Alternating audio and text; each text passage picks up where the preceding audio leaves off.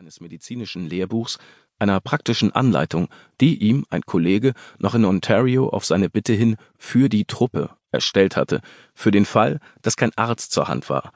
Dazu hatte er jede Menge Antibiotika für die Patienten und Alkohol für sich selber, sowie eine gesunde Portion Vertrauen in seine eigenen Fähigkeiten. Schließlich war er früher schon einmal Arzt gewesen, natürlich auch Psychologe, Professor und Mönch, eigentlich viele Mönche. Außerdem Gründer eines religiösen Colleges. Warum sollte er also nicht auch Chirurg sein können? Während Dimara seine medizinischen Wunder auf hoher See vollbrachte und die Verwundeten vor dem Seegang schützte, indem er den provisorischen Operationstisch an den Planken festband, streifte ein eifriger junger Presseoffizier über die Decks auf der Suche nach einer Story. Die Redaktion machte ihm die Hölle heiß. Sie brauchte einen guten Stoff. Er brauchte einen guten Stoff. Wochenlang war kaum etwas Erwähnenswertes passiert. Er lechze förmlich nach Neuigkeiten, sagte er scherzend zu seinen Bordkameraden.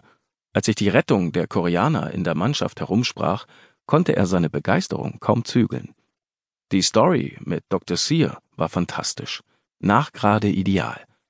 Niemand hatte Sear aufgefordert, dem Feind zu helfen, aber sein hochanständiger Charakter hatte ihn dazu verpflichtet. Und mit was für Ergebnissen? 19 Operationen. 19 Mann, die von Bord der Cayuga gingen, in einer weit besseren Verfassung als der, in der sie gekommen waren. Wäre der gute Doktor bereit, eine Kurzbiografie zu liefern, um den bedeutsamen Ereignissen dieser Woche ein Denkmal zu setzen? Wie hätte die Mara ablehnen können? Er war sich seiner Unangreifbarkeit so sicher geworden, verließ sich so sehr auf seine geliehene Identität als Joseph Sear, Dr. Med, dass ihm keine mediale Aufmerksamkeit übertrieben vorkam.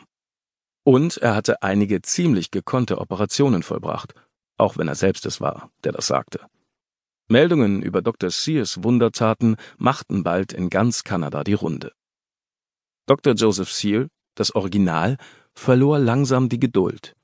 Es war der 23. Oktober, der Arzt saß entspannt zu Hause im kanadischen Edmonton und versuchte vergeblich, in Frieden ein Buch zu lesen. Aber man wollte ihn einfach nicht in Ruhe lassen. Das Telefon spielte verrückt, kaum legte er den Hörer auf, läutete es schon wieder. War er der Doktor aus Korea? wollten die freundlichen Anrufer wissen, oder war es sein Sohn oder ein anderer Verwandter?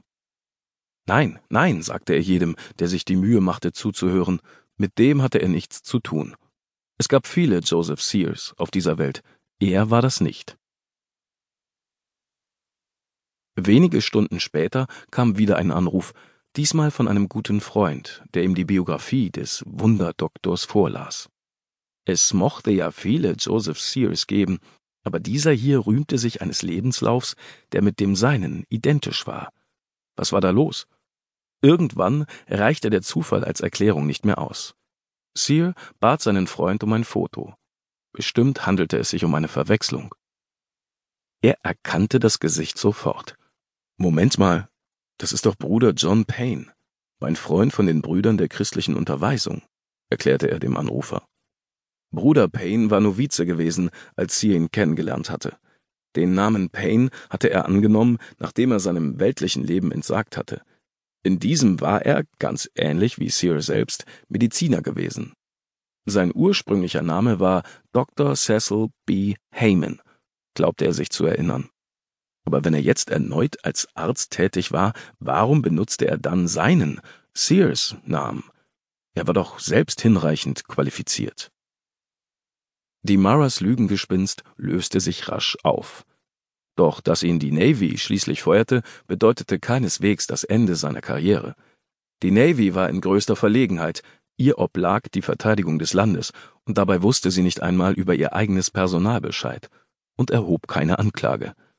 Dimara, alias Sear, wurde in aller Stille vom Dienst suspendiert und aufgefordert, das Land zu verlassen.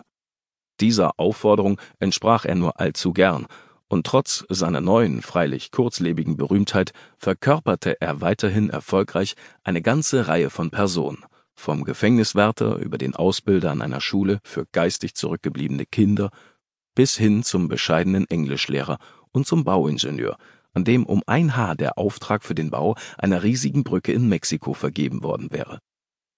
Als er 30 Jahre später starb, war Dr. Sear nur eins von Dutzenden Pseudonymen, die die Maras Lebensgeschichte Würze verliehen.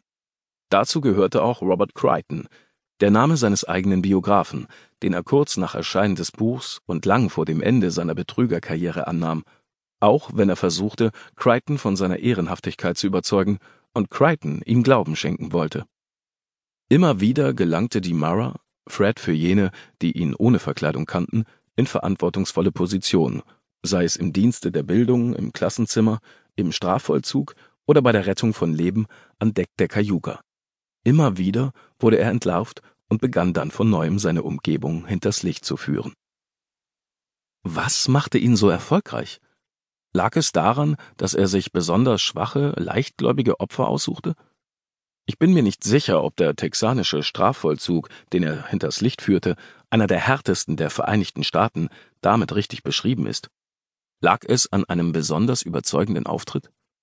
Eher unwahrscheinlich bei einer Statur von über 1,80 Meter, dem Gewicht von 120 Kilo, dem kantigen Kinn eines Footballspielers und den Schweinsäuglein mit einem halb belustigten, halb bösartigen Ausdruck. Bei der ersten Begegnung mit ihm fing Crichtons vierjährige Tochter Sarah vor Angst an zu weinen. Oder war es etwas anderes, etwas tieferliegendes, etwas, was mehr aussagt über uns selbst und wie wir die Welt sehen? Es ist eine uralte Geschichte, die Geschichte vom Glauben, vom elementaren, unwiderstehlichen, universellen Bedürfnis des Menschen an etwas zu glauben, was dem Leben Sinn verleiht, etwas, was unsere Sicht auf uns selbst, die Welt und unseren Ort darin bestätigt. Religion, soll Voltaire gesagt haben, hat angefangen, als der erste Schurke auf den ersten Dummkopf traf. Es klingt jedenfalls so, als hätte er es gesagt haben können. Voltaire war kein Freund der Religion, aber Versionen genau dieser Worte sind auch Mark Twain, Carl Sagan und Geoffrey Chaucer zugeschrieben worden.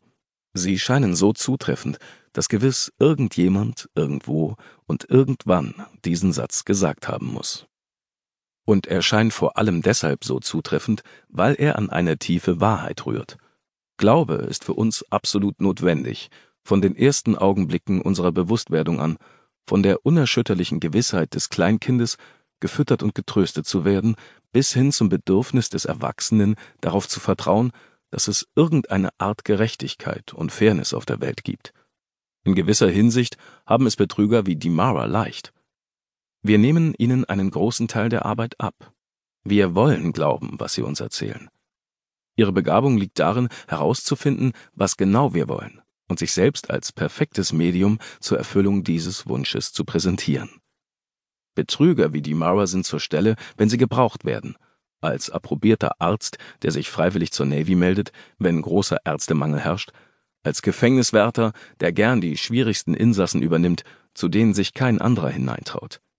Der reiche Gentleman, der nur darauf wartet, das Herz der Frau im Sturm zu erobern, wenn sie schon ewig vergeblich nach der Liebe gesucht hat der Pyramidenspieler, der mit der idealen Investitionsidee auftaucht, wenn Geld knapp ist, der Heiler mit genau dem richtigen Medikament, der richtigen Tinktur, dem richtigen Handgriff.